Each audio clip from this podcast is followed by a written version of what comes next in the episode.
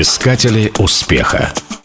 Американская компания Kodak сделала для фотографии очень многое.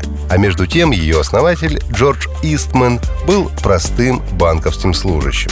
Его увлечение фотографией занимало все свободное время. Неудивительно, ведь в конце 19 века это было действительно кропотливым делом. Оборудование было громоздким, а реактивы требовали недюжных знаний в области химии.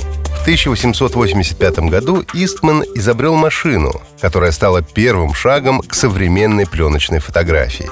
Изобретение заключалось в особом способе нанесения эмульсии на фотопластины. Вскоре он презентовал первую катушечную пленку.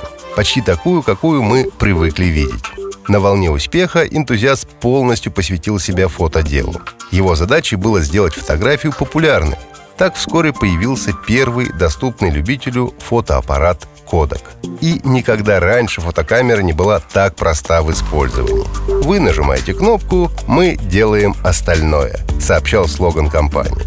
Продукция Kodak быстро стала популярной. Была известна и в Российской империи. И цель была достигнута. Кстати, само название не несет никакого смысла. Его придумал основатель.